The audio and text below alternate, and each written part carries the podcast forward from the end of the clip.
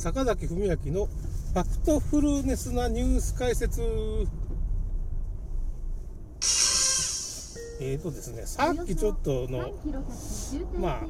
あ、あ渋滞ですね。ちょっと、まあ、ちょっとさっきのね、まあ、ラジオの続きなんですけど、まあ、あの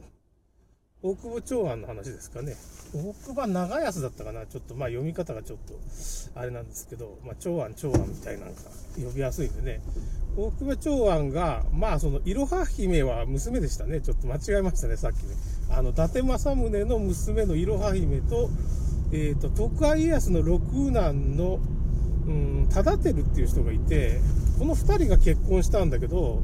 伊達政宗の娘がなぜかカトリックに洗礼してるわけですよね。これ、細川ガラシャっていうのがいるんですけど、今、大河ドラマでね、出てきてますよね。あの、芦田愛菜ちゃんがやってますね。それで、あれは明智玉なんですよ、本名。それで、細川家っていう、まあ、名門細川家っていうのは、まあ、細川総理っていうのがいたじゃないですか。あそこの家柄なんですけど、あの、明治時代超えて、まあ、昭和、平成まで生き残るわけですよ。細川家っていうの。名門なんですよ。天皇家とちょっとつながりがあるんですけど、まあそっちはまた面白い話があるんですけど、ちょっとその辺はちょっと話すとまた長くなるんで、12分ぐらい超えちゃうんでね、それでまあちょっと、それでまあその細川家にまあ明智の娘さんの玉が嫁に行って細川ガラシャっていう風に名まってまあこの人もまあキリスト教を信仰するんですけど、まあ、ちょっと話そっちの話に行ったらちょっと話がちょっと戻しましてそれでまあ金山奉行のあの金山奉行のあれですねあの大久保長安ですかね長安みたいな人がそういう反乱を起こそうとしたわけですよね。キリスト教徒をそそのかして。それが事前に多分ね、忍者軍団の服部軍団とかね、そういうのが見つけたんか、まあそういうことを見つけちゃったんじゃないかと思うんですけどね、ちょっとわからないんですけど、とりあえずそのクーデター計画が発覚して、すごいですね、大久保長安のもう、その、部下とかも全員もう国、まあその国がなくなるっていうか、罷免されるわっていう風になっちゃって、それでまあ、大久保長安は結局その武田のまあ維新というか、武田で生き残ったそういう金山州だったんですけど、大久保忠親っていうね、あの、徳川不代のすごい偉い大名がよく出てくるんですけど、そこに養子に迎えて、大久保忠親が、まあ、家康に、まあ、推薦して、それで金山奉行をやったら、佐渡金山とかね、そういうとこから金がザクザク出てきて、その時なんていうかな、その海外のすごい、アルガガム法だって、アル、アルマガル法とかなんかそういう風な海外ですごい金を生成するすごい技術があって、スペインかポルトガルの技術じゃないかなっていう、すごい大量に金を生成できるようになったんです。その技術を持ってたんですよね。多分海外の外人からちょっと教わった可能性もあるんですけど、それで、まあ、すごい金を増産したわけです、その当時。まあ、その当時増産したんですけど、スペイン、ポルトガルと貿易して、なんか金と銀の比率が1対4とか、まあそういう比率が間違ってて、なんかそこ日本の金がすごい海外に流出しちゃったっていうような件もあるんですけどね、その辺ちょっとまあ、その話したらまた長くなるんで、ちょっと、まあそういう風なことがあって、この、徳川家康にすごい巨万の飛びを与えたんですけど、まあ、その、自分の六男の、まあ、忠輝といろは姫、伊達政宗が組んで、クーデターを起こそうとされちゃって、それを事前に察知した家康が、もうその、もう粛清したと。それで、忠輝、まあ、ただ、六男の忠輝ですかね、徳川家康の忠輝と、まあ、大久保忠親ももう国替えって改易っていうかもう、お取り潰すみたいな感じですわね、その家がね。自分の息子になんでそんなことしちゃうのかっていうのがおかしいと思いますよ。この事件。だって、大久保長藩と、え、何の関係があるんっていう、まあ、その、まあ、大久保忠輝は、あ、大久保忠親か。大久保忠親は、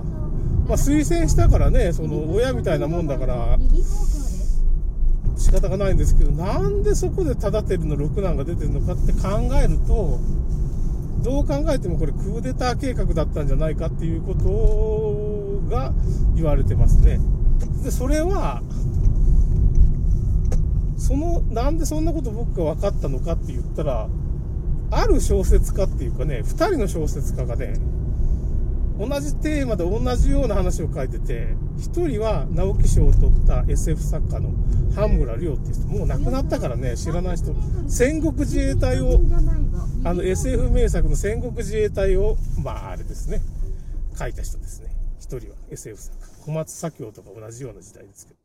それともう1人が竜慶一郎って言って、影武者徳川家康とか、まあそういう作品、あのー、捨て童子、松平忠輝っていう、まあその、忠輝の作品を書いたんですよ。それでこの2人の作家は結局、歴史のまあ推理したことっていうか、歴史の仮説をですね、まあ小説に書く癖がある2人なんですよ。あの、ただのフィクションじゃないんですよ。仮説結局、ひょっとしたらこれかもしれんなっていうことを、歴史の真実はこれだなっていうことを小説に、歴史小説に書いたりしてるわけです。その2つの作品が、僕の好きな作家が2人ともそういうことを書いてるから、おい、これどういうことだっていろいろ調べてみたら現実にクーデター計画があったんじゃないかと。どう考えても粛清の規模がでかすぎるっていうかね、なんで息子まで、え、なんで関係あるんって、まあ、伊達政宗まではいかんかったんです、この粛清のあれは。伊達政宗にはちょっと手が出せなかったってことなんでしょうかね。ところが、伊達政宗この後にもまた、もう一回クーデター計画立てるんですよね、この人、コリンナ。これもやっぱスペインの軍隊を招き入れようとしたんですけど、あの、ヨーロッパの方にね、その、使節団を派遣しようっていうかね、スペインだったと思うけどね、スペインの国、スペインの国王にこう、使節団を派遣を、派遣しようとした慶長使節団みたいなのがあるんですよ。多分有名な話なんですけど、慶長の時代ですけどね、それで、それを派遣を、派遣しようとして、一応派遣したんですよ。長谷倉常長とかいういろんな人がね、まあ最終的にはちょっと失敗しちゃうんですけど、まあ派遣して、のまあ船で結局派遣して、その時にスペイン国王と軍事同盟を密かに結んで、結ぶことによって、あの、幕を倒そうとしたっていう説があるんですよ。これもやっぱキリスト教っていうかイエス使いとがちょっと絡んでる話なんで、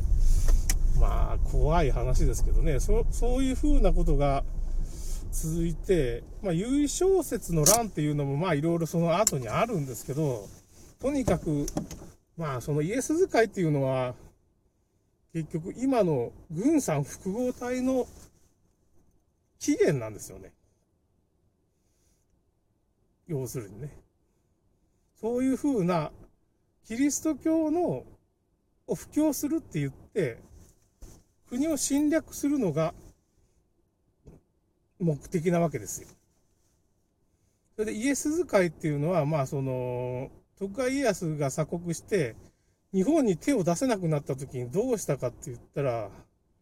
今度アメリカに行ったんですよ。アメリカをインディアンを滅ぼしてアメリカを征服して、アメリカ合衆国を作っちゃったわけですよ。まあ、イエス使いだけではないんですけどね。それでそ、結局そのイエス使いがアメリカの中で肥大化していって、戦争をして、第一次世界大戦っていうのをする。その時、まあ、軍隊がまた外に出ていって、スペイン風邪とか起こしたりするわけですよね。スペイン風邪の原因は、結局その軍隊がヨーロッパに第一次世界大戦で行ったからって言われてますね。まあいろいろあるんですけど、それで第二次世界大戦があったじゃないですか。日本がやった。実はこの第二次世界大戦あるんですけど、あ、ちょっと話を戻すと、その明治維新っていうのがその前にあるじゃないですか。実はこの明治維新がイエス使いのクーデターだったんですよ。坂本龍馬とか、まあ、まあ、ある種、日本を守ろうとしたっていうのもあるんです、あの人もね。結構複雑な立場ですよね。その、徳川幕府がもう、機能しなくなっちゃったから、まあ、あの、倒幕しようみたいなことを言い出したわけです。薩摩と長州がね。薩摩と長州の裏には、まあ、イギリスだとかフランスがいた。